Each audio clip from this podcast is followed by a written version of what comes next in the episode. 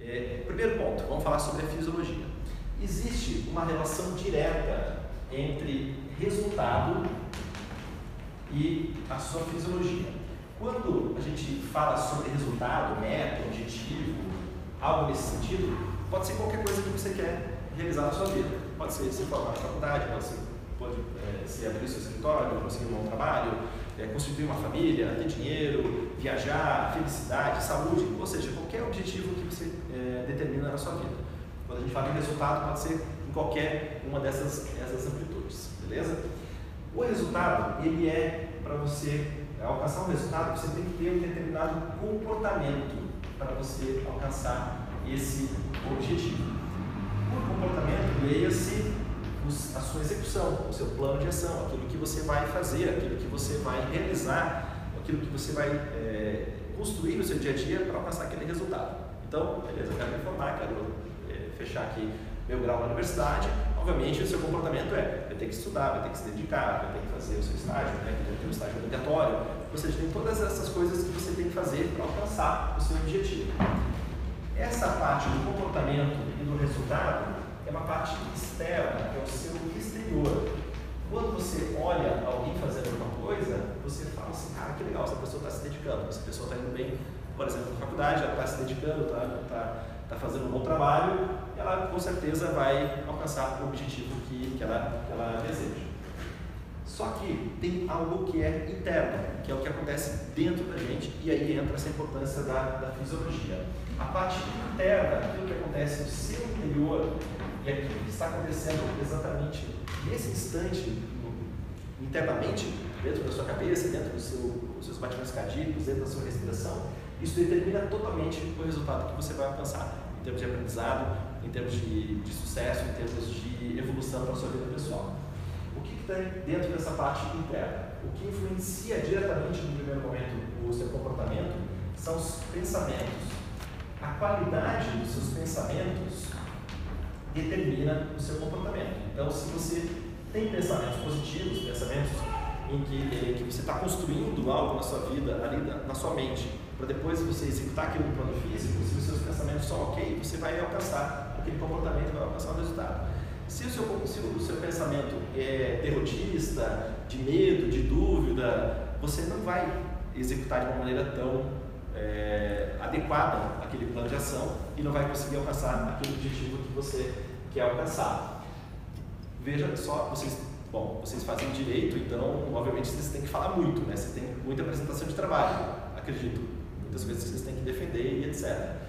Imagine se você vai para uma dessas discussões ou para uma dessas defesas, se você vai na dúvida, você vai com medo, você não tem certeza daquilo. Seus pensamentos ali são derrotistas. É óbvio que você não vai ter um comportamento tão adequado e, por consequência, é, é, baixa a probabilidade de você alcançar aquilo que você deseja. Agora, se o seu pensamento é positivo, se o seu pensamento é de conquista, de certeza, a chance de você vencer aquela, aquele obstáculo fica muito mais fácil. Faz sentido isso?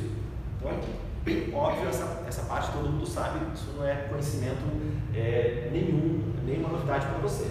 É só você construir a sua autoestima para gerar esse, essa parte dos pensamentos.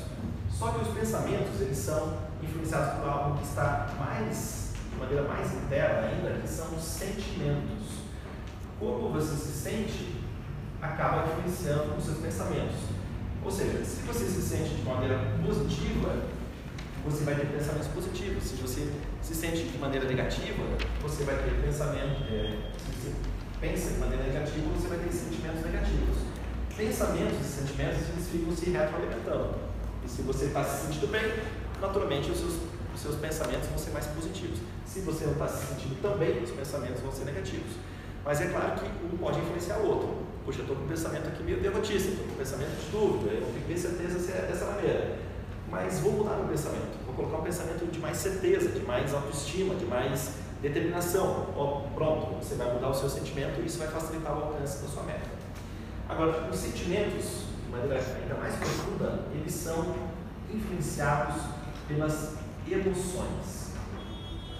Emoções nós entendemos como a resultante de todos os processos que acontecem no seu corpo a um determinado instante. Então, por exemplo, nesse momento aqui, as suas emoções elas estão sendo determinadas pela profundidade da sua respiração, pelos seus batimentos cardíacos, é, pelo, pelo, pela alimentação que você teve no almoço ou no lanche, se você está mais hidratado, menos hidratado, se você está tomando algum medicamento, se se você não está, se você dormiu bem, se você não dormiu. Ou seja, nós temos milhares de sinais fisiológicos que influenciam as emoções. É, ao longo desses 20 anos treinando profissionais liberais, atletas, empresários, eu consigo hoje prever com um grandíssimo grau de precisão se o empresário, se o atleta vai entregar é, aquele resultado que ele está se propondo. Simplesmente observando um fator como, por exemplo, a profundidade da respiração. A respiração, quando a gente está nervoso, a respiração fica ofegante. Hoje nós temos, nós temos é, uma, uma, facilidade muito grande que hoje nós temos é, muitos relógios, né? nós temos frequencímetros, nós podemos saber exatamente os batimentos cardíacos que, que nós estamos em determinado momento. Então, se você tem um desses aparelhos, desses relógios, você pode saber, por exemplo, se você, o quão nervoso você está é, antes de uma prova, antes de uma avaliação, antes de alguma defesa importante que você tenha que fazer, tanto na faculdade quanto fora da faculdade na sua vida. É, existe essa relação direta, direta entre a fisiologia, as emoções, os sentimentos, os pensamentos e o comportamento.